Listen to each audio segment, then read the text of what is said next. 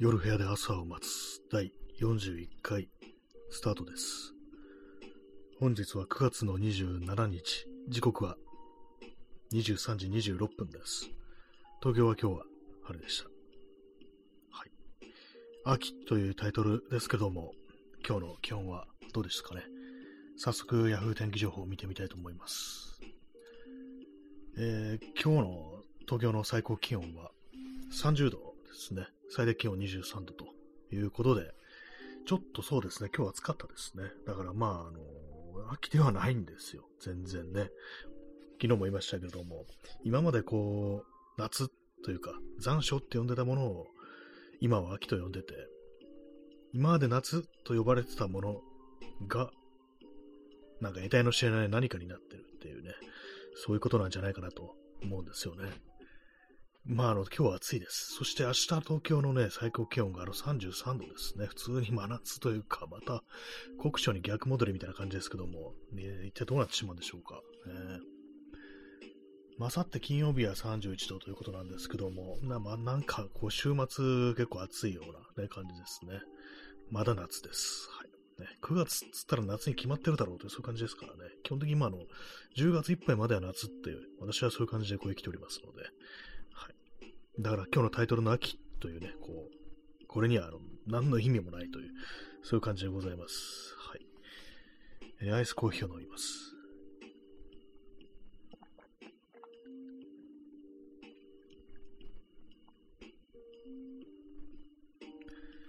はい。ね、あの、このラジオトーク、初めて、まあ、あの、4年になってるんですけども、4年目に突入してるんですけども、まあ、あの、なんか、あのーこのね、まあ、音声発信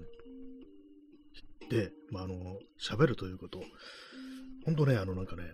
あのー特にね、こういう、まあ、ラジオトークみたいな、あの、スマホね、だけで、あの、こう、できるような、あの、簡単なやつ、ね、そういうアプリあると、本当ね、あの、舐めた気持ちで、こういうね、音声配信というものにこう、入り込んでくるね、やつが多いということで、もうけしからんだと思ってるんですけども、こっちはね、もう命削ってやってるんだぞ、というね、まあそういうことはこう伝えておきたいなっていうふうにこう、思ってるんですけども、ね、舐めんじゃねえぞっていうね、こう、こっちはあのね、ちょっとでもあの、言いよどむようなことがあったら、もう切腹して死ぬつもりでこう、ね、やってるんだっていうね、命かけてやってるんだというね、まあ、そんなことを私はこう、感じて、もう日々、こう、イライラしてるというね、こう、最近の若いやつはって感じでね、こう、ぶち切れてるという、まあ、そういう感じなんですけども、まあ、今は全部嘘ですけども、でもなんかありますよね、なんかこう、何かこう、その、自分のやってることに対して、ね、後から参入してくる人に対してなんかこう、ハードルをね、すごく上げるっていう、のありますよね。お前ら舐めんじゃねえぞみたいなね。生半可な気持ちでこれできると思ってんのかみたいなね。そういう気持ちでこうね、なんかこう、後から来る人を脅すっていうね、そういう人って結構いると思うんですけども。あ、耳かきさん出遅れました。ね、ありがとうございます。ね、あの、まだあの、大した話はこうしてないんですけども、天気の話と、ね、あと今ちょっとふざけてね、あの、俺はラジオトークに命かけてやってるんだっていうね、お前ら舐めるんじゃねえみたいなこと、そういう話をしてたんですけども、まあそういう感じでなんかこう、後からなんかね、自分の後になんか始める人のことをね、人をなんか脅すような感じで、ね、こう、ね、生半可な気持ちでこっちやってんじゃないんだみたいな、そういう生きりがあるよなっていう話をしてるんですけども、まあなんかね、こう、この間なんかちょっとツイッター見てたら、あのー千葉雅也っていう人、作家で、なんかあの、社会学者でしたっけ？あの人。よく知らないんですけども、なんかその人が書いてる、ツイートしてることで、あのーいろいろなんかあの、技術だったかな？技術にあの、熟達していくと、どんどんあのーなんて書いてたかな？あの、贈与的になってくるって。まあ、あの、自分のね、あの、得た知識とかそういうものを人にこう、あげたくなる、贈与するっていうね、そういうことだと思うんですけども、普通はそういうふうになるわけであって、もしそうなってないんだとしたら何がおかしいということだっていう、まあそういうことを書いてて、うーんと思ったんですけども、まあなんかね、こう、ね、そう、さっきね、私があの、なんか僕ネタで言ったみたいに、こうね、お前らね、こう、自分の後に入ってくる人たちに対してどんどんハードルを上げるようなことを言うっていうね、まあ、いろんなとこで見たりするんですけども、まあ、やっぱああいうのね、間違ってるのかななんていうね、ことは、ことなんだろうなと、それに照らしえばっていうね、ことなんですけども、まあ、でもどうなんですかね、実際ね、こう、何が正しいかわかんないですけども、私の感覚で言えば、なんかやっぱりこう、まあ、このラジオトークとかに限って言えば、まあ、音声配信、喋るっていうね、ことに関しては、なんかどんどんどんどんね、他の人もやってくれたら嬉しいなっていうね、他の人も聞きたいなっていう気持ちがあったりするし、なんか普段取り組んでることとかでも、自分もそれやりたいっていうような人いたら、全然まあなんかこう、ね、やり方とかを教えたいなっていうようなことは、私まあ結構思ったりするんで、何なんですかね、そういうのね、こう左右するのはね。自分のなんかこう、テリトリーを犯すんじゃないみたいな、そういう思考の人もまあまあこう、いるよな、なんていうことはね、思うんですけど、何がそれを分けてるのかなっていうことは思いますね。はい。でもなんか結構ね、そう、ツイッターとか見ててもなんか結構ね、その何か作り、作ってる人とかでも、結構ね、なんか、自分の真似をするなみたいなことをね、まあ、真似しちゃいけないんですけど、盗作はね、良くないんですけども、なんかその辺のところにかなりなんか敏感になってるっていうか、なんかこうね、後から入ってくる、来るんじゃねえみたいな、そういう人もまあまあこう見か見受けるようなこう気がするんですけども、ね、まあ、そういうの千葉雅也的に言うと何かが間違ってるっていう、ね、まあそういうことになるんでしょうけれども、どうなんですかね。パクリってものもなんかね、これ最近多いですからね、本当にね。まあ特には 何がどうこうって話はないんですけども、私に限って言えばなんかこうね、俺やりたいからこうだ、こういうの教えてくれって言われたら、まあ嬉しいかなと。まあど素人だからっていうのもあると思うんですけどもね。えー、コーヒー飲みます。はい。今日もあれですね、なんかこういろいろ写真のレタッチをさっきちょっとやってたんですけども、なんかね、ちょっと難しいですね、やっぱりね、こう。で、まあなんかこう、よくわかんなくなってきたんで、いじくり回しちゃだんだんわかんなくなってくるんですよね。なんかこう、何が正解なのかわからないってことは、まあ結構ね、このレタッチにはよくあることらしく、そういうなんかね、こう、なんか参考になるものないかなみたいな感じで、ちょっと図書館に行って、あのー、ちょっと自分普段ね、見ないような本、ちょっとファッションデザイナーのね、なんかこう、いろんなファッションデザイナーのをファッションデザイナーメーカーみたいな本を借りてきて、まあ、そこ当然あの写真がなんか載ったりしてますよね。そのモデルとか撮った、服とかを撮った写真っていうのを、そういうのはちょっといろいろ見てましたね。まあ参考になったかどうか、ちょっとよくわからないんですけども、ただなんか、あ、こういうの、自分がなんかこういうの好きだな、みたいなのがちょっとわかるような、こう、感じはありました。ね。私なんかこう写真とか普段なんかあんまこう色のない感じで、結構暗い感じのが割と撮りがちなんですけども、なんか見る分に限って言えば、割となんか鮮やかなね、こう、ものが好きだななんてことをね、なんか最近ちょっと思ってます。ね、昔はなんか、こう割と暗いのがこう好きだったんですけども、最近はなんかこう、自分で写真撮るときもなんか昼間撮ることが多くなったんで、それでもあの、日光とかが結構バキバキに刺してて、まあそうすると影とか濃くなりますよね。コントラストがなんか非常になんかこう高くなるコントラスト高い、低いのかな。まあいいんですけども、まあなんかそういう感じで、こう、なんかバキバキな感じのが割となんか最近、ここ数年好きっていうのがこう、あったりして、こう真夏のね、ものすごく暑い日とか、あえて外に出て写真を撮るなんてことをね、割とやったりするんですけども、その感じでなんかね、こうね、見てるとなかなか面白いですね。今なんかいい加減なこと言いましたね、彼、ね。なかなか面白いですねっていうのは、私がなんかね、こう何を言っていいか分かんなくなった時に言うね、まあ、あの、上トークなんですけども、まあなんかね、そういう感じのこう、ファッションデザイナーの本、世界ファッションデザイナー名鑑っていうね、なんかそんなものですよ。ね、ほんとこう、まあ名鑑っていうだけあって、なんか今リアルタイム言っというか、まあ本当昔の人とかも載ってるんですけども、まあ昔の写真って当然あれですよね、あの、フィルムのカメラっていうことでね、まあ、古いとまあ本当なんならこう、白黒っていうまあ感じなんですけども、ね、あの、60年代ぐらいからなんかカラーのね、なんか鮮やかなのがこう出てきたりして、なんかそういうの眺めてると、ちょっと楽しくなるような感じありますね。なんか、あれですね、赤をなんかこう、すごく、その、好むような感じしますね。なんかその、ファッションデザイナーっていうのは。やっぱインパクトがあるんでしょうね。人に見せるっていう点ではね。はい。ね、まあそんな感じのことなんですけども。えーでもなんか写真撮るのってなんか割と、あの、曇りの日がいいっていうね、話も聞くんですよね。なんかこう、光のこう回り方が均一になるっていうか、まあ、それこそあの、夏のね、暑い日、こうね、真上に、頭の真上に太陽があって、それがね、なんかすごい、こう、ピカッと照らすとなると、まあ、影が濃くなるっていうのがありますんで、そうするとなんかね、まあその暗い部分は暗くなる、明るい部分は明るくなるってことで、まあ非常になんかちょっと、そうするとまああの、なんていうか、全体像を見せるというよりはね、こう、なんか光と影みたいな感じなんで、それいうよりはなんかこう、曇りの方がいいなんていうね、曇りにしか撮らないという写真家もね、おられるようでね、あれなんですけども、私はなんか最初写真撮り始めた時はあの夜しか撮らないっていうね、ほとんど夜っていう感じだったんで、まあある意味、その夜っていうものも光と影ね、こうバキバキって感じですから、だからまあなんかこうあれですね、こう、はじめ、今はなんか昼間日光、ね、バッ、ね、すごい照ってる、ね、のが好きなのも、夜が好きなのもちょっとなんていうかこう、同じようなね、あの好みから来てんのかななんていうふうに思ってます。ちょっと椅子座り直しますね。はいね、まあそんな秋のね、一日なんですけども、ね、あチャンツさん、えー、初見です。ありがとうございます。ね、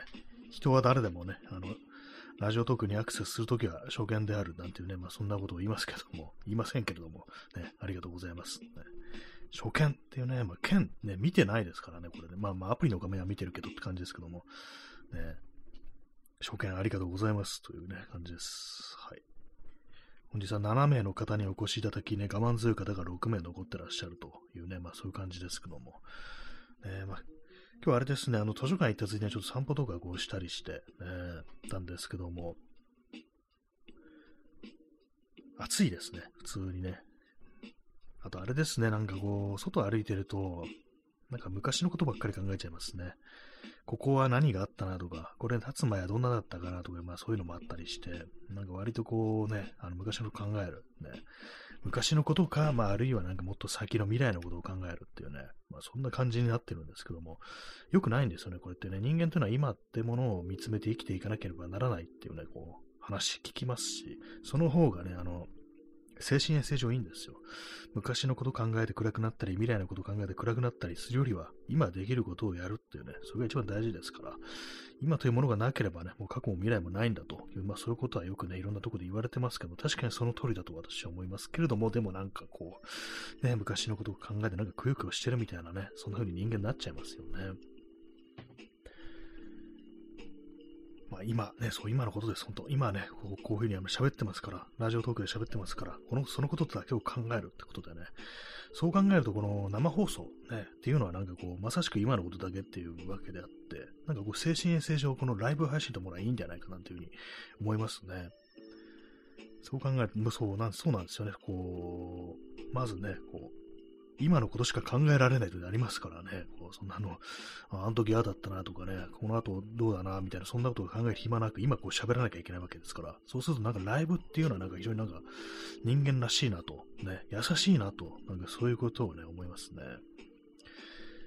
ね、即時性というかね、こうライブ性、なんかこういうようななんかこう人間のこう精神衛生というものに非常になんかこういい影響をもたらすんじゃないかなと、そういうことをなんか今ふと思いました。ね。だから皆さんね、こう、決して何のね、こう、準備もしないでください。ね。で、なんかこのね、こうライブとかやってみてください。ね、意外になんかいけると思いますよ、私は。ね、私はね、こう後からやってきた人にね、そんなね、あのー、舐めたね、気持ちが入ってくるんじゃないとかね、そんなこと言いませんので、ね、どんどんどんどんね、こう、こういうのね、やる人が増えていってくれたらなっていうね、ことは思いますね。コーヒーを飲みます。本当なんかあの適当なね、あのこと喋ってますけども、ね、まあでも今のことを考えるってのは本当こう大丈夫ですよ、なんてね、大丈夫ですよね、じゃなくて、ね、今のこと考えるって本当大事ですよね。今、大事ですよね、なんか大丈夫ですよね。っていうわけのわかんない。今違いしましたけども、ね、えー、XYZ さん、えー、初見、脳内で証券と読んでしまいます。今ここという意味では瞑想に通じるのかもしれませんね。なんかわかります。なんか証券確かになんか、私もなんかちょっと思ってましたね。それ正直ね。証券。割と割とあの、萩原健一証券割と好きなもんですから。証券のなんか音楽がね、こう好きってのこう、ありますのでね。なんか証券って読みたくなりますよね。これね。今ここという意味では瞑想に通じるのかもしれませんね。そうですね。このマインドフルネスっていうのはなんかこうね、あの、その、呼吸を整えながら、なんか今ここっ、ね、まあそういうところに集中するって、なんかそういうことをなんか自分に言い聞かせるというか、ね、まあそういう今さしく今しかないんだということを、ね、こう、言い聞かせて、ねまあこういう気持ちを押し付けるということらしいですからね。本当そうなんですよね。今、ね、今が大事です、本当こう、ね。あのー、ジョン・レノンと小野洋子の息子さん、息子さんって言い方変ですけども、なんかあの、ショーン・レノンね、ショーン・レノンってなんか、あの、初期ね、ミュージシャンとしてのキャリアの初期になんか、今っていうバンドをやってたらしいですね。IMA と書いて今っていうね。まあ、どういう意味があるのかわからないし、ね、あの音源とか聞いたことないんですけども、ね、まあ最近あの、ショーン・レノンはどうしてるんでしょうか。あんまこうね、聞かないですね。はいえー、P さん、えー、大丈夫、マイフレンド。ということでね、今そう、私は大事よね、これなんか大丈夫って言い間違えましたけども、ね、大丈夫、マイフレンドっていうのは確かあの、ピーター・フォンダでしたっけ？ヘンリー・フォンダでしたっけ？どっちか、どっちがお父さんでどっちが息子だかわかんなくなりましたけども、の、なんかあの映画ですよね。原作が、あの、確か村上龍でしたっけあれ。ね、私見たことないんですけども、なんか変な映画だっていうことは聞いたことあります。ね、大丈夫、マイフレンド。なんか宇宙人だったような気もするんですよね。そのピーター・フォンダだったか、ヘンリー・フォーダだったか、ね、大丈夫、マイフレンド。タイトルがなんかインパクトありますよね、なんかね。まあそういう感じね。まあ、大丈夫だと言っておきたい、ね、言っていきたいところでございます。ね。新谷明のね、大丈夫じゃない部分がね、電波に乗っちまったんだということでね、まあ、この放送のラジオトークの配信のね、あの収録の配信の初期のタイトルがね、あの新谷明の大丈夫じゃない部分がね、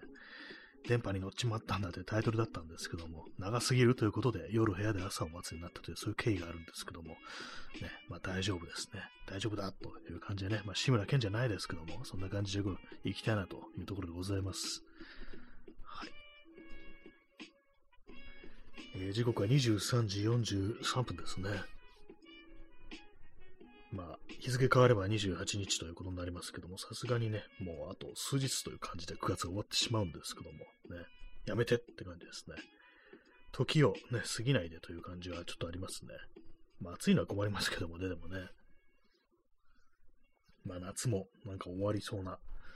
とは言えないですね。あと1ヶ月はまあ続く感じですね。10月もなんか暑いらしいですからね、基本的にね。まあ夜とかね、まあ夜中とかまあまああれですけども、普通に昼間とかまあなんか引いてってたらね、普通に暑いですから、本当にね。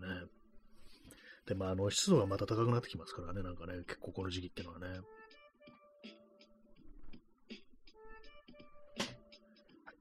座り直してます。まあそんな秋でございますけども、ね。まあ明日は33度ですからね、本当に。ふざけるなと言いたいところです。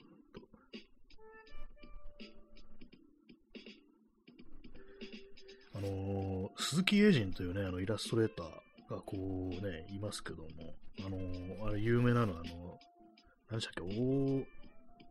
大、大滝栄一だとか、山下清じゃなくて、山達、山下達郎とかのアルバムのジャケットとかを、なんか書いてる人っていうね、あるんですけども、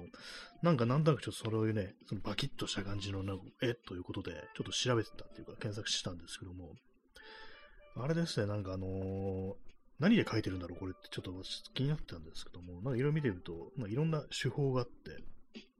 リトグラフだとか、シルクスクリーンっていうのがあるんですけども、結構昔のね、なんか作品だと、80年代とかだと、紙に鉛筆とかなんですね。なんか意外だなと思ったんですけども、で、なんかね、紙、鉛筆、ペン、ケント紙、に加えて、あの、パントンオーバーレイっていうのが書いてあるんですよね。なんだろうこれと思ってちょっと検索してみたんですけども、なんかどうも、アニメのなんかね、こうセル画みたいに、なんか貼っていくっていうね、なんかそういう手法らしいですね。あ、これ貼ってんだみたいな感じでね、なんかこう、不思議な感じがしました。なかなか細かい仕事なんだなというね、まあ、それだけなんですけども、ね、なんか、絵ってなんかどう描かれてるのかってことあんまりこうね、よくわからないですよね。印刷物しか見てないものだと、これどうやってるのかなみたいなことって割となんか私思ったりするんですけども、ね、なんか鈴木英人の絵って昔のね、80年代か90年代ですって、そういう風に作られてたんだとね、ことをね、思いました。あれですね、あのー、他にね、こう有名なのでは、あれです。私の持ってるね、あの、ジャック・ケルアックの路上っていうね、非常に有名な作品ありますけども、あれのね、まあ私持ってる文庫版なんですけども、文庫版の表紙がこの鈴木英二ですね。それもなんかね、こう、ケント紙にあの鉛筆、ペン、で、まあ、パントンオーバーレイってね、色の乗ってるところはパントンオーバーレイというものらしいんですけども、なんかこう見てるとね、本の表紙とか見てると、なんか貼ってあるようにはなんかあんま見えないっていうか、まあ平面なんでよくわかんないですけども、原画とか見たらね、なんかそういうのわかんないかもしれないですけども、ね、なんか不思議な絵だな、なんてね、ことを今更思いました。ね。まあそんな感じはどうでもいい話はあるんですけども、割となんか絵ってね、こう、どうね、こう書かれてるのかってことが、ね、具体的にどういう風に仕上がってるのかっていう、割と割とわかんなかったりしますよねっていう感じです。えー、P さん、えー、時間よ止まれ、A ちゃんみたいに命じてみたい。まあいいですね。時間止めてみたいです。止めてみたいですね、本当にね。そう、矢沢永吉のなんかね、こう、時間よ止まれっていうね、どんな歌詞でしたっけ？ちょっと検索してみましょうか。ね、私検索できるんですよ。パソコンの使い方知ってるんでね。時間よ止まれ。矢沢永吉、歌。これ78年の曲なんですね。結構昔ですね。歌詞、検索します。はい、えー、罪なやつさ、ああ、パシフィック、青く燃える海ってね、そういう歌詞ですけども、これはあれなんですね。よく考えたら、作詞は山川圭介とあるんで、矢沢吉の作詞じゃないんですね。そうですよね。あの、矢沢吉ってなんか意外となんかあの、作曲の方で作詞はなんか違う人書いてるっぽいですね。幻で構わない。時間よ止まれ。命のめまいの中でっていうね、どういうことだって感じですけども。汗をかいたグラスの冷えたジンより光る肌の香りが俺を酔わせるって、ね、幻で構わない時間よ止まれ。命のめまいの中でっていうね、そういう感じですから、これもまさしく今だっていうことですよね。今しかないということですからね。幻で構わないなんてまさしくね、こう、今を生きる人間のね、言葉ですよね。たとえそのね、こう、前後、ね、本当になんかこう、虚像だとしても、ね、幻、今一瞬だけね、こう、そこに存在してればいいんだという、そういうことですから。ね、まあ、どういう、まあ、気持ちでこの歌詞書いたのかわからないですけども、ね。まあ、でも基本はなんかね、あれですよね、男女の性愛ですよね、こう。夏の日の恋なんて幻と笑いながらこの女にかけるって。この女って書いてありますけど、多分人って読むでしょうね。ね夏の日の恋なんて。割となんか矢沢の曲ってこういうのありますよね。Yes, My Love とかもね、なんかあの、こう、24時間持たない恋っていうね、なんかそんな歌詞ありましたけども、ね、あんまりもう短すぎるっていうね。まあ、要はワンナイトってことなんでしょうね。そういうことですよね、多分ね。ね、皆様のワンナイト情報をね、こう、お待ちしております。ね、待ってどうすんだって感じですけどもね。まあなんか人様のそういう話、ね、なんかこう聞くの割と面白かったりしますからね。私ですか？私はもうそういうのも一切ありませんのでね。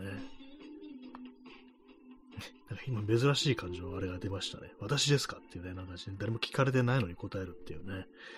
なんかちょっと今日に乗ってる感じですけども、なんかね、私は今日なんか、もしかしたらこういうの聞いて調子がいいとか、なんか機嫌良さそうだなっていう風に思われる方もいるかもしれないですけども、正直割と元気がないですね、今日ね。あんまりこう元気がない感じでこう一日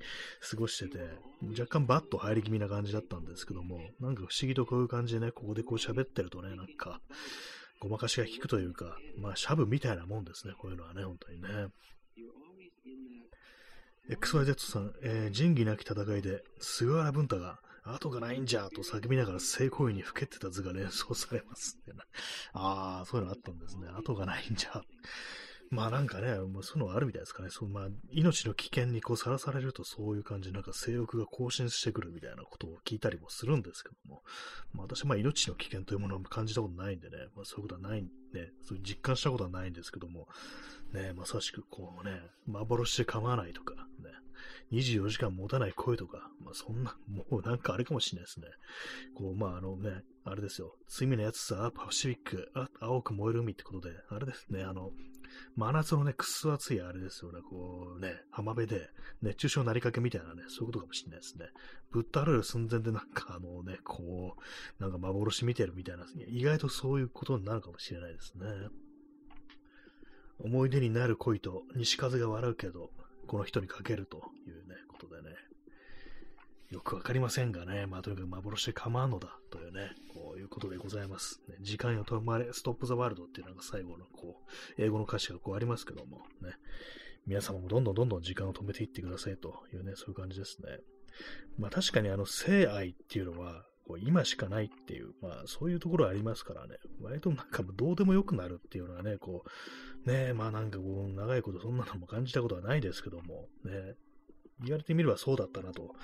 いう、まあそういう感覚がありますよね、なんか。前後ね、どうでもよくなるっていうね、今その瞬間しかないっていうのが、まあ、そういうものなんじゃないかなと思うんですけども、まあ、だからこそ恐ろしいものであるというね、まあ、ことかもしれないですけども、でも、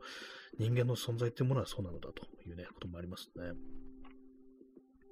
よくまああのね、なんかおかしなことを言ってるだとか、良くないことをしてる人のことを狂ってるだとか、狂気だとか、まあそういうことを言うことはありますけども、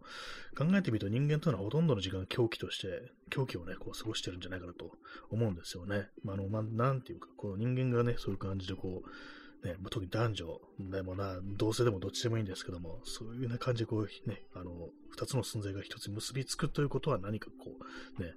いいことだっていうふうに言われてますけども、考えてみたら狂気なんですよね。そう考えるとね、あの狂気こそが正気なんじゃないかなというふうに私はこう思います。逆になんかこう、自分がこうしんどいとか苦しいとかそういうふうに感じる時ってのは本当に正気も正気なんじゃないかなっていうね、そういうことをまあ私は思ってるという感じでございます。はい。完全に何言ってるのかわからなくなってるような気もするんですけども、まあ、これは、まあ、これは狂気なのかもしれないですね。まあ、狂気こそが、あのね、こう、なんていうか、こう、わかんなくなってきました。ね、こう、まあ、あの、寝任せですから、あの基本的に口からね、まあいいんですよ。これ、まあ、この放送は本当幻で構わない、そういう放送ですので、ね、本当になんかこう、毎晩ね、あの、23時過ぎからね、こう見えるなんか幻だと思っていただければと思います。はい、えー、ね、飲みます、飲みます。えー、水を、水じゃない、えー、コーヒーを飲みます。えー、コッポの狂気。ああ、コッポね、あれも、ま、あれも幻だったんですよね。なんかね、わけのわからないね、こう、わけのわからないですあれですけども。ねえ。まあでも一応、シャンダみたいな、ね、あの、創始者みたいな人はおそらく強いみたいな、そういうことあるみたいですけども、コッポ自体はまあなんかもう、幻だったみたいなね、そういうことなんですかね。私、YouTube のね、なんかの動画で、その昔のね、そのコッポのビデオみたいなのね、あの、誰かがアップしてたのを見たことあるんですけども、今もあると思うんですけども、股間をなんかね、強打するという技がありましたね。非常に怖かったですね。あの、市販台にあの股間をね、なんかバシッと強打されて、あーってなんかね、こう絶叫してる、なんかあの絵面なんか非常になんか怖かったんですけども、まあ狂気と言っていいという感じですね、あれね。まさか金敵を攻撃するなんてっていうね、まああの幻だと思いたいですよね、そんなのがね。延長します。はいね、こう無事、あの延長チケットがゼロになりましたというね、ところでね、ついに使い切ったぞという感じで、ちょっとスカッとするところありますね。一時期も300万いってましたからね、ちょっと溜まりすぎだと思ったんですけども、なくなるときあっという間だというね、感じですね。はい。まあ、そんな秋の一日をね、あの、まあ、狂気と共に過ごしているという、そういう感じでございますけども、えーまあ、正気こそ狂気。正気とされてるものこそ狂気というのはよくね、こう言われることでありますけども、すいません、言われてないかもしれないですけども、まあまあね、あの、本当適当なことしか言いませんので、ね、時刻は23時54分ですね。9月の27日。ね、27日っていうと21日と間違えそうだから私は27日とこう言ってます。はい。えー、P さん、えー、女児性加害で捕ま捕まった親絵図に名付けられた煽り文句。ああ、ありましたね、なんかね。狂気の性欲でしたっけ？なんか、まあ、それはちょっと、これなんかネタにするのちょっとあれかなと思ったんですけども、そうなんですよ。その、コッポーのね、その、弟子、一番弟子みたいなね、なんかそういう人物が、そう、性加害でね、その、女児に対する性加害でこう捕まったっていう、まあ、そういう事件がこう、あったんですよね。非常にまあ恐ろしいですけども、ね、今なんか狂気の性欲とかなんか言いましたけども、なんかあのー格闘技雑誌のなんか取材なんですかね、にこなんかインタビューみたいなのがあって、それなんかあの、おにぎりとかゆで卵がいっぱい入ったこうタッパーを持って、で、まあ、これをなんかね、こう、練習中に食べるんですみたいな感じで、まあ、それにつけられたのキャッチコピーが、あの、狂気の食欲っていうね、なんかそういうものだったんですけども、ね、なんか、結構なんかネットだとね、たまに見る画像なんですよ。流れてくる画像って感じで、まあなんかね、たまに思い出しますね、あれね、狂気の食欲っていうね。まあね、本当最悪ですよね。本当に女子性加害で捕まるっていうね、格闘家かっていうね。はい。まあそんなコッポをね、コッポになんかそういう色がついてしまったっていうね、もう良くない狂気、本当の最悪な狂気というものの、ね、あれがついてしまったという感じでね、ひどいなと思いますね、本当にね。まあ、師範代じゃなくて、まあ、一番弟子みたいなね、なんか、そんな感じの人物でしたね。コッポってなんだって感じですよね。骨の方ってね、わかんないですけども。ね、私はまこの格闘技は全然詳しくないんでよくわかんないですけども。え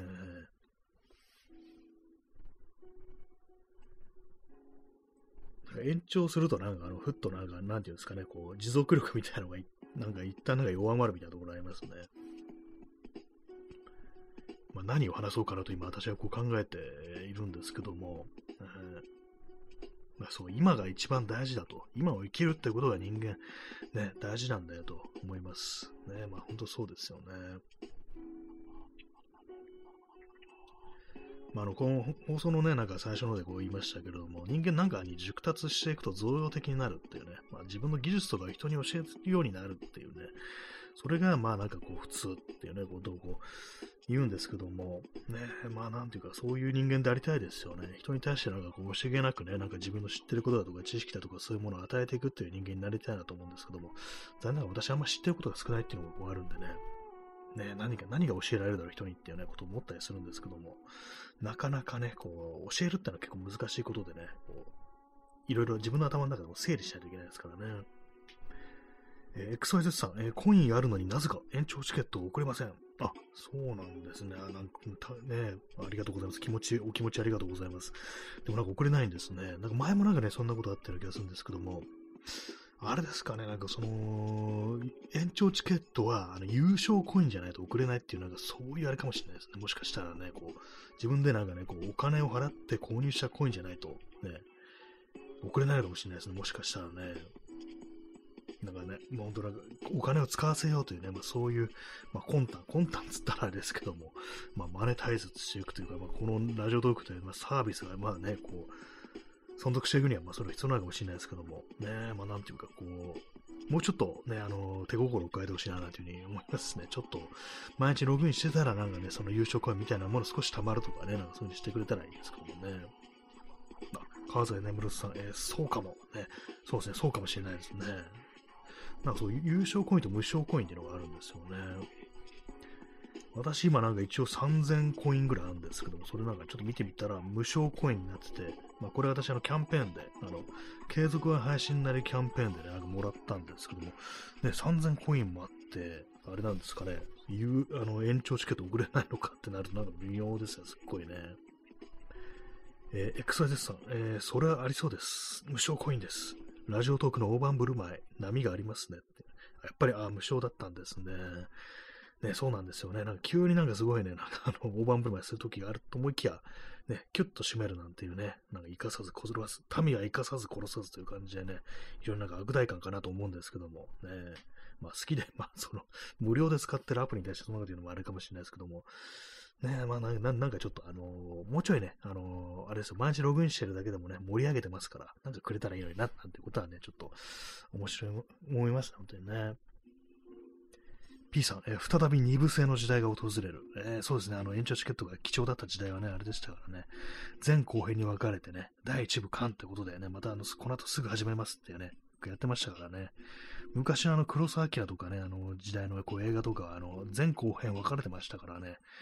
あの、後からなんかね、こう、配信とか、DVD とかそういうので見ると、途中でなんかあの、画面にね、あの、休憩ってでっかいね、あの、毛筆で、毛筆の字で書かれるっていうね、そういうね、ありますからね、そういうのね、そこなんか音楽流れてしばらく経つとまた第2部始まるみたいなね、あの休憩っていう字にインパクトありますよね。そっか、休まねばならないのかっていう感じでね、優しいなと思うんですけども、その分、まあ映画自体が長いっていうね、感じだったんですけど、まあこのラジオトークもね、休憩っていう字がね、バーンとでっかくね、こう、ね、こう画面に、ね、出るようになったらいいなといいなと思いますね。はい。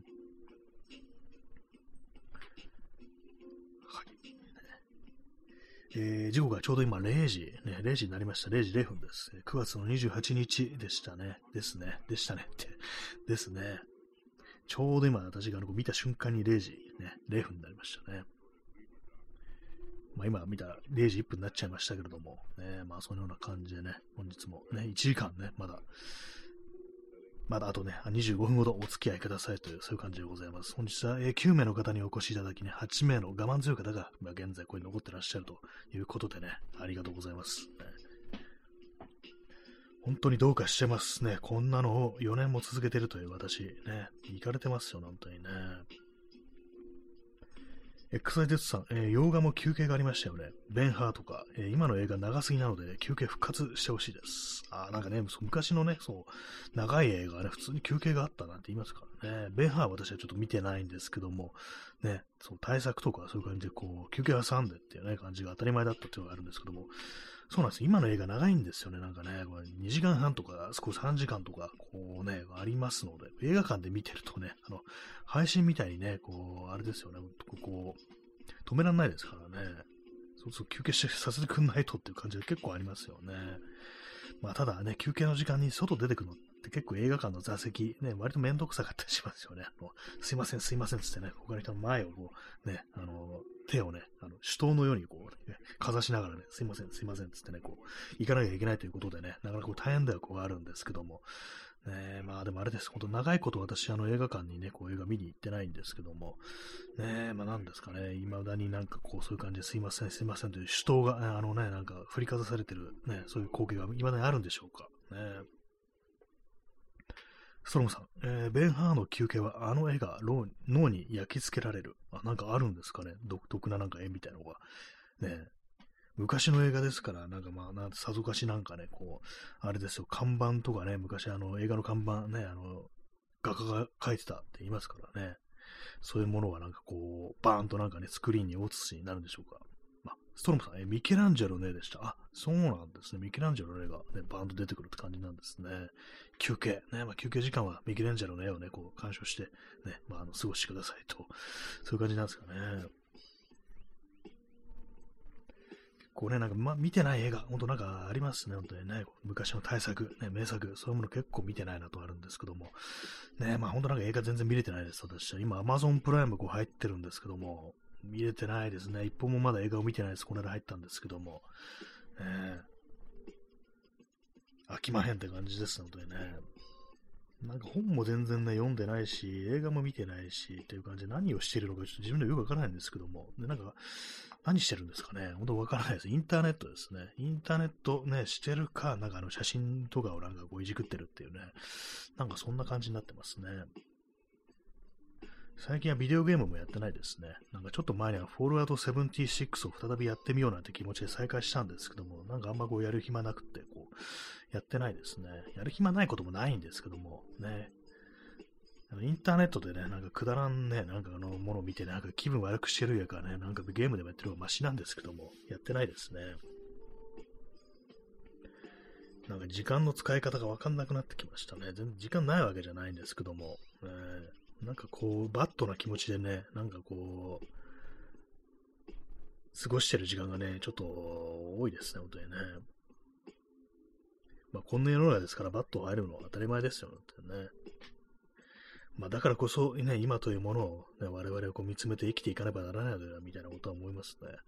暗い気持ちになっても、まあ、しょうがないみたいなね、まあ、それはありますからね、本当にね。できることをやるってのが大事なんじゃないかなと思うんですけども、ね、まあ、そういう気力もなく奪われるような、ね、そんな時代でございますけども、ね、悪い時代だよと、そんなことを言いたくなりますね。悪い時代だよっていうのは、あの、ね、もう亡くなりましたけども、中平拓馬っていう写真家がこう、いたんですけども、あの、森山大道と、非常にまあ、こう、仲が、仲が良くって言ったらあれですけども、ね、まあ、あの、よく比べて語られることの多い写真家なんですけども、あの、新宿騒乱という事件がね、あの、何年だったかな、1967年とか、まあそういう時代があったんですけども、要は機動隊と、あのね、あれです、あの学生、学生じゃなかったかもしれないですけど、まあ、あの、あれですよね、こう、抗議運動だとか、デモ行進をしている人々、ね、こう、そういう人たちが衝突したというね、まあ、そういう、まあ、結構、まあ、大規模な感じでそういうことが起こったというね、こう、日なんですけども、その時に、まあ、その、中平拓馬と、あのー、森山大道が、まあ、夜ね、こう、新宿の街に写真を撮りに行ったということで、まあ、あの、すごい、新宿騒乱というね、まあ、あの、その事件の名前のように語られてるんですけども、その通り、まあ、非常にまあ、大混乱状態で、それこそ、機動隊とかがなんかぶん殴りに来るみたいな、路上で写真撮ってくると、そんな感じのね、まあ、ありさまだったらしいんですけども、まあ、そういう感じをね、そのパニックというか、混乱の中をかで写真撮って、そこからね、まあ、逃れて、裏通り入って、ちょっとね、なんか、飲み屋とか、深夜喫茶みたいなものに入って、で、まあ、そこにね、あのー、ちょうど、中平拓馬もやってきて、なんか、ひとしこう語った後、ね、中平拓馬が言ったのが、確か、悪い時代だよっていうね、なんかそんなこと言ったなんていうね、こう、話があるんですけども、たまになんかね、こう、私は思いますね。悪い時代だよってなんかね、そのセリフ、言葉、思い出す時ありますね。まあ、その時代もなんか悪い時代って言ってて、ね、まあね、60年代後半ですよね。悪い時代がって言ってて、その後まあオイルショックだとか、なんだとかで結構暗い時代がやってきて、まあ当然悪い時代ですよね。で、まあ今現在、まあいろいろ悪い時代ありますけども、ね、まあずっと悪い時代なような気がしますね。なんかよくわかんないですけども、ないってんだか。ね、皆様はね、皆様のいい時代ってありましたか？ね。あのロッキー1でね、あの私の中で結構有名なセリフ、ね、私の中で有名なのは有名って言わないよって感じですけども、ね、あのー、あれですよ、ロッキーに向かってね、あのー、トレーナーのミッキーがね、もうおじいさんですけど、昔はかなりね、こう強い選手だったということで、俺の全盛期はな、みたいな話をね、こう結構するんですけども、ね、それに対して、ロッキーは、俺には全盛期なんてなかったっていうね、今まで俺を冷遇しておいてね、今更チャンピオンに指名されたかってからってね、いや俺に近寄ってきてね、トレーニングしてやろうなんてね、虫のいってこと言ってんじゃねえっつってなんか怒るシーンがあるんですけども、ね、俺には全盛期なんてなかったっていうね、私という人間にもなんとなく身に染みるような、そんな言葉でありますね。はい。ね、よくもまあなんかあれですよね、こん何の台本もなし、メモもなしにこんな適当なことがね、ぽいぽい出てくるもんですけども、大体まあ同じこと何度も言ってますからね、この放送はね。えー、アイスコーヒーを飲みます。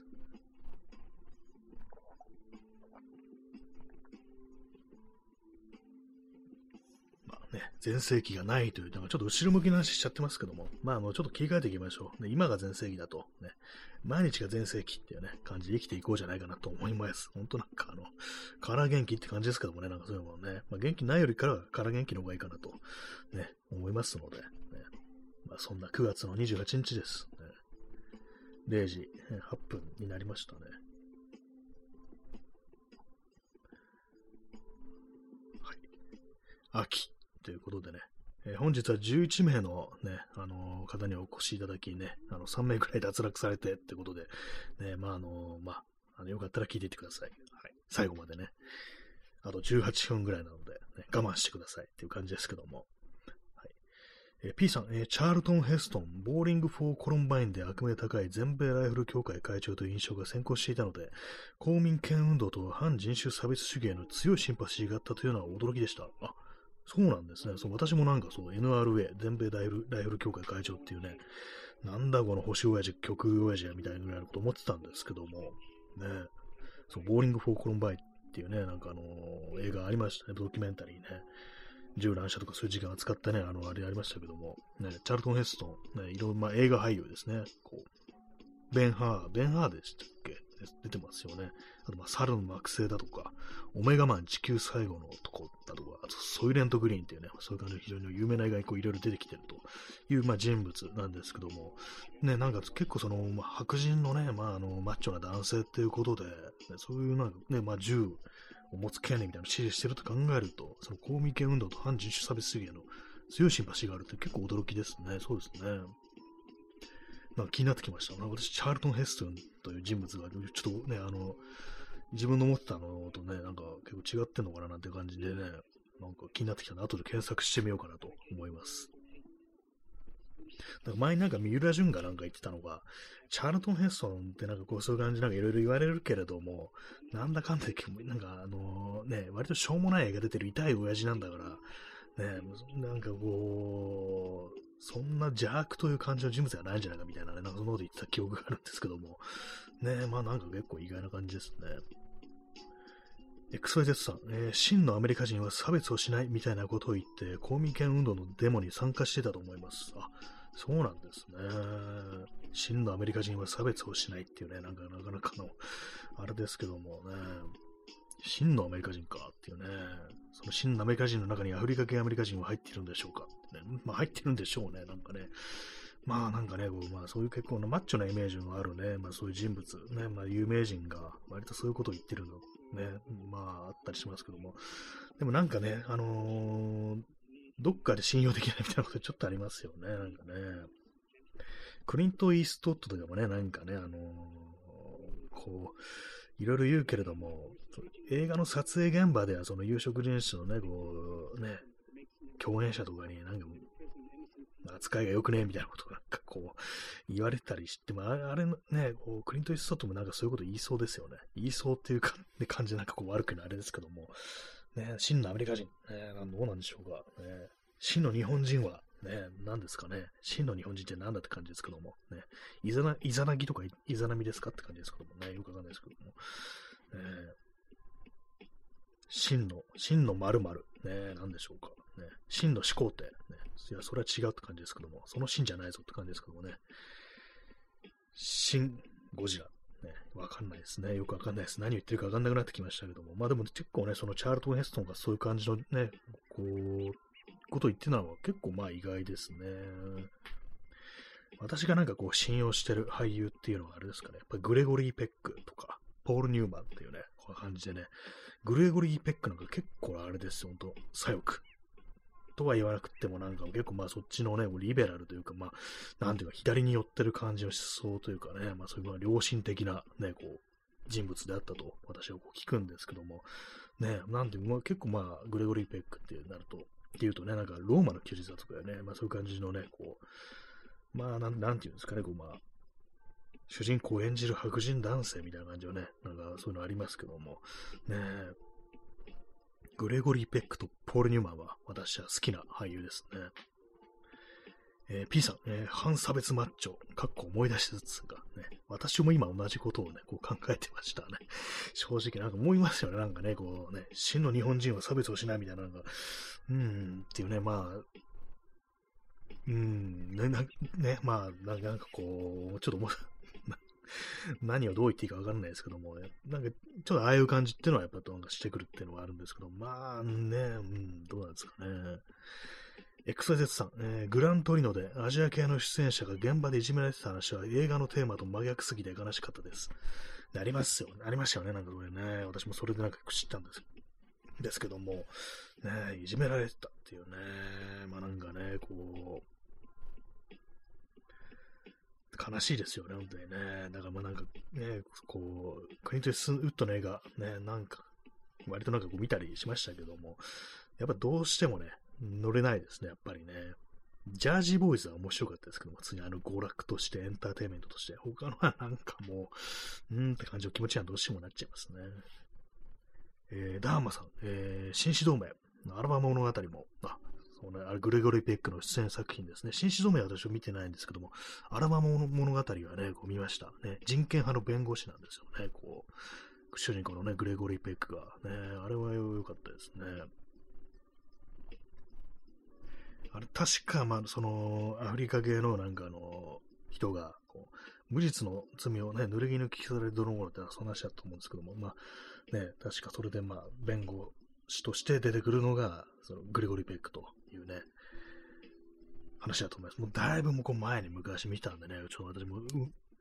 うろ覚えではあるんですけども、確かそうでしたね。私、非常に印象に残ってるのが、最初の方でね、あのー、アメリカ南部の話なんですけども、あの、野良犬がね、狂犬病にかかった野良犬がいて、それをのグレゴリー・ペックがね、こうライフルでね、こう、まあ、あのね、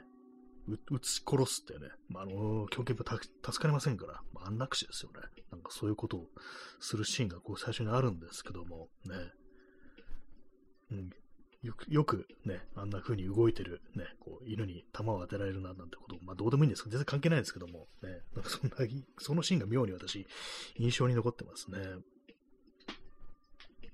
えー、P さん、えー、ポール・ニューマンなんかもニクソンから敵リストに入れられていたらしいですね。あ、そうなんですね。ニクソンなんかいろんな人をなんか、いろんな有名人を敵リストを入れてますね。ジョン・レノンもなんか入れてましたよね、なんかね。まあなんかそう、ポール・ニューマンね、なんかそういう感じで結構ね、そう、なんか税金に対してもね、金持ちからどんどん取れよって言ってて、言ってましたよね。なんかね、こう、累進課税だなんて、そんなこと結構主張してたっていうね、まあそういう人だというね、話を聞いたことがあります。ね、ニクソンからテキリスト。ニクソンはなんかね、すごい数のね、有名人をテテキリストに入れてそうですのでね。XYZ さん、えー、ジャージーボーイズはむしろスコセッシの映画みたいですよね。神妙なカワスより娯楽に振った方がいい人だったんだろうなと思います。あ、そうなんですね。確か、あ、そう、なんかスコセッシのね、なんかその、ね、関係してましたよねって言うんだけですけどもね、そう、手がかかってますよね。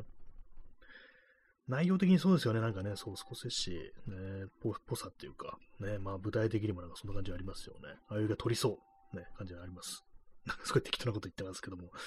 ね、そう、そうですね、そう、神妙な顔する娯楽に振った方がいい。なんかアクション映画とか撮ってりゃよかったんだよってね。なんかそんなこと思いますよね、本当にね。えっと、P さん、えー、しかしニューマンは原子力の進歩者。ああ、そうなんですね。なんかそれちょっとあの、なんていうかね、こう、がんがりなところ、こう、ありますね。なんかね。あ、ダーマさん、えグレタさんも原発賛成。あ、そうなんですね。やっぱなん、なんですかね、その、まあ、温暖化、気候変動というものに、こう、食い止めるのに、原発の方がまだ、この、あれですかね、温暖化ガスを排出しない、二酸化炭素排出しないという、そういう感じの主張なんですかね。なんかね、ちょっと微妙な気持ちしますからね。事故ったら一発アウトっていうね、そういうものをっていうね。あ、ダーマさん、そうです。あまあ、そういうね、そういうことなんですよね。うん、なんかね、こう、ね、メルトダウンしてる国のね、こう人間からすると、ちょっとなっていうね、ちょっとなっていうレベルじゃないですけどもね、こっちはまあね、大変なことになってるぞっていうね、ことなんですけどもね。えー、P さん、えー、ベゾー、ね、某、某安倍蔵さんですね。からテキリストに入れられたオタクコンテンツクリエイターはいるのかなっていう、ね。ああ、どうなんですか？オタクコンテンツクリエイターね。なんか漫画家だとかね、こうアニメーターだとか、そういうのアニメ監督とかそういう人で、ね、こうこいつは敵だみたいなね、入れられた人いるんですかね。パッと私はその辺のことを、まあ、あんま詳しくないんで、こう思いつきはしないんですけども。あ、ストロムさん、えー、高藤瑠衣さんは入れられてそう。あそうですね、そう、漫画家の方ですよね。あの人はそうですね、なんかこういろいろこう、ね、発信されてましたからね、SNS とかでね、入れられてそうですね、割とこう、有名人でもまあそういう感じのね、こう発言をする人はまあいるということですけども、オタクコンテンツクリエイターであそっちの方になんか結構言及してる人ってこう、なんかあんまいないんですかね。まあ作家とかはね、もうたくさんいますし、映画界映画界もなんかそんなにはいないかな。俳優さんはなんかまあまあいるかなという、まあ、イメージはあるんですけども、ね漫画家とか、ね、アニメとかね、その感じですね。えー、P さん、えー、原子力カーの残骸が転がるフォールアウトの時代、着弾したら大爆発を起こし、付近を汚染する。あそうですね、こう、核戦争後のアメリカを舞台にしたフォールアウトって RPG があるんですけども、ね、この説明何回もしてますね。そう、原子力カーがね、なんかこう、転がってるんですよ。普通に、まあね、残骸みたいなのがね。それに弾が当たると割とすぐにね、なんかこう燃え始めて大爆発するっていうね。なんか非常になんか恐ろしい、ね、こう、ね、結構鬱陶しいですよね、あれね。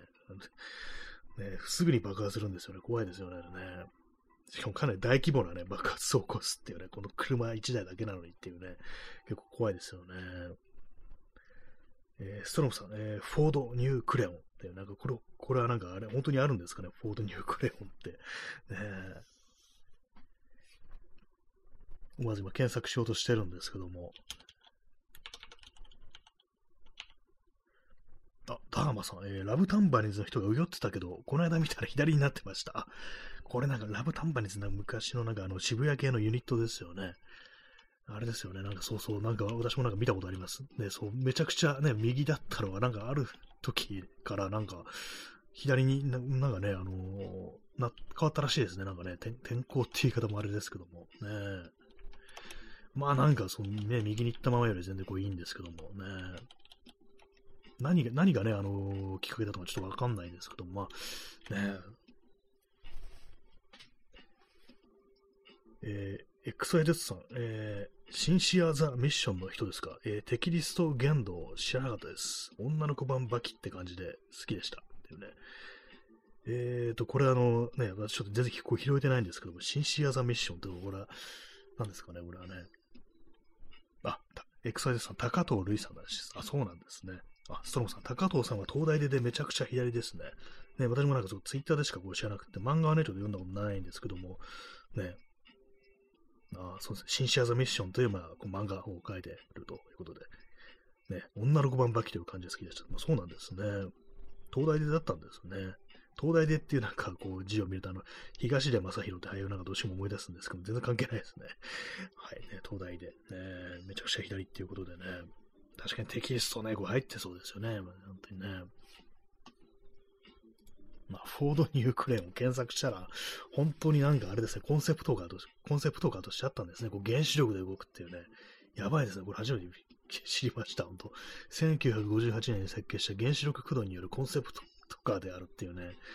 やばい時代でしたね、これ本当にね。原子力のね、なんかこう、新しいエネルギーってことで無邪気になんかこう来産してた時代があったんですね、こういうのね。フォールアウトじゃん、そのままって感じですね。アトミックエイジのシンボルとして、今なお健在であるっていうね、怖って感じですね。フォード博物館で模型を見ることができるそうです。あ、ストロムさん、一応実物ではなく模型だけ作られてます。あ、模型なんですね。フォード博物館でね、見れるらしいです。ミシガン州、ディアボーンにあるらしいですよ。ねまあでも本当、本当だったらちょっとやばいですからね、これ。ね、普通に原子炉みたいなの入ってたりしたらね。偉い時代でしたね。アトミックエイジってなんかすごいね、こう、あの名付けですけどもね、いろんななんか時代のね、こう名付けがこうありますね。ほんとね。アトミックエイジはちょっとって感じします、本当にね。まあでも、まあね、あの、ラブタンバリンズの人はね、無事なんかね、あのー、右をこうやめることができてよかったなというね、こう感じですね。結構なんか私のツイッターのこうタイムラインとかだと、なんかその渋谷系とか結構好きだった人が、うわ、なんかラブタンバリンズの襟がなんかうよってるってな感じで、結構なんかね、こう、悲鳴が上がってたっていうね、当時ね、私今、だいぶね、あの、その頃はなんか今のアカウントじゃなくてね、前のね、こう、アカウント、ね、今転生してるんで、アカウントだったんですけども、なんかちょっとね、記憶にありますね、そうなってたのがね。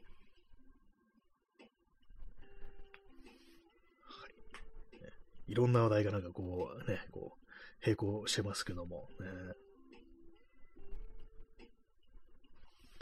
えー、時刻は0時23分ですね。9月の28日の0時23分でございます。全然暑い、そんな日なんですけども、ね、まあ、今日はね、あの、12人の方にお越しいただき、ね、我慢強い方が9名残ってらっしゃるという形でね、ありがとうございます。えー、P さん、えー、チルデン、チルドレン・オブ・ジ・アトムと X メンのことを、ね、何でしたっけ？チルドレン・オブ、なんかえ SF でしたっけ ?X メン、ね。X メンあれですけどね、あのアメコミですけども、えー、アメコミの素養が私こう全然ないんでね、なんかでも私前に話出ましたよ。なんかね、チルドレン・オブ・ジ・アトムってね、私もちょっと忘れてしまったんですけども、ね。え、ねダーマさんね、アトムのコラってね、なんかそう私もなんかそう聞いたことあるんですよね。これ日本版のタイトルとかなんか、あれですかね、なんかこう、映画化でもされてるんですかね。あ、あもう、あれ、フォールアウトですね。ちょっとなんか、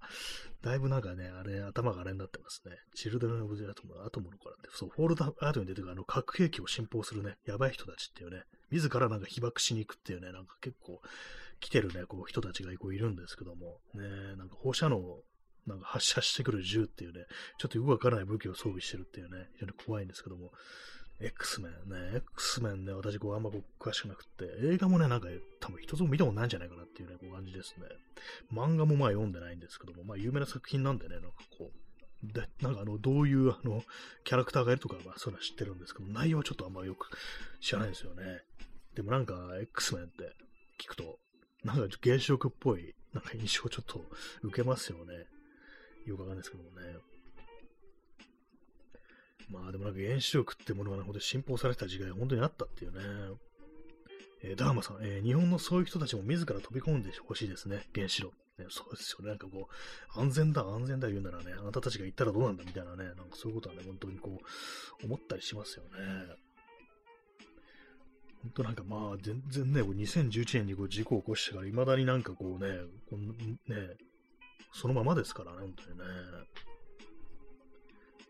なぜあれがありだと思えるのかっていうね、まあ、本当そういうことは本当に思います、ね。